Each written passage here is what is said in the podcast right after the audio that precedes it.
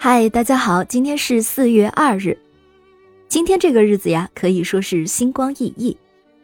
四月二日是童话大师安徒生的诞辰，也是中国古代思想家孟子和荀子的诞辰。在过去的这个日子，还诞生过查理大帝以及自由女神像作者巴特勒迪这样的名人。不过，我们今天要讲的故事是关于村上春树的。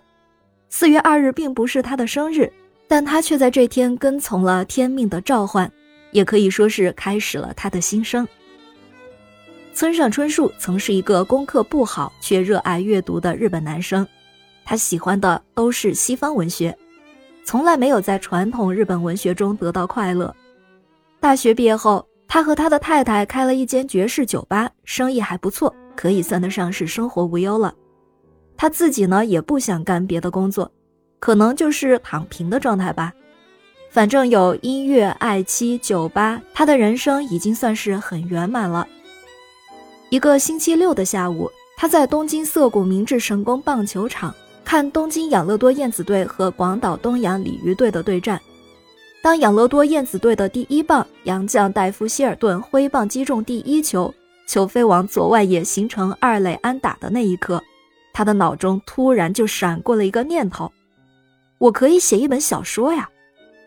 这个念头就像是一个召唤，村上春树自己也不知道为何会有这样的召唤，因为他虽然喜欢看书，但是他却从来没有写过任何东西。球赛结束后，他立刻就到文具店买来了钢笔和稿纸。晚上，他的酒吧照常开业。等到客人一走，整理完毕，就在一九七八年四月二日的凌晨。村上春树拿出了新买的钢笔和稿纸，就开始写作了。从这一刻开始，二十九岁的他听从并跟随了这个召唤。每天晚上酒吧打烊后，他都会在厨房的餐桌前花上两个钟头写小说。因为写作时间很零散，村上春树也从来没有写作过正式的东西，所以他写出的句子和章节都很短。但是很意外的。这反而变成了这部小说的特殊风格。六个月之后，他的第一本小说《且听风吟》完成了。他投稿到文学杂志，意外地获得了群像新人奖。从此，他便一发不可收，一路写了下去。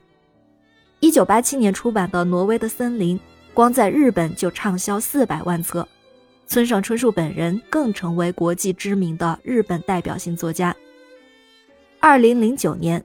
被授予耶路撒冷文学奖的村上春树，发表了名噪一时的获奖感言《高墙与鸡蛋》。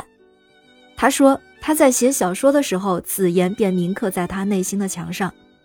在一堵坚硬的高墙和一只撞向他的鸡蛋之间，我会永远站在鸡蛋这一边。”村上春树说：“无论高墙多么正确，鸡蛋多么错误，他都要站在鸡蛋一边。”他还反问。如果一个小说家不管出于何种理由所写的作品站在墙那边，那么这样的作品有价值吗？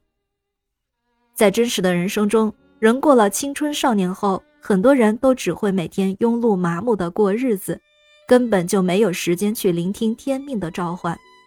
可是这种召唤还是会出现在意想不到的地方。你听到过这种召唤吗？感谢您收听今天的故事。咩咩 Radio 陪伴每一个今天。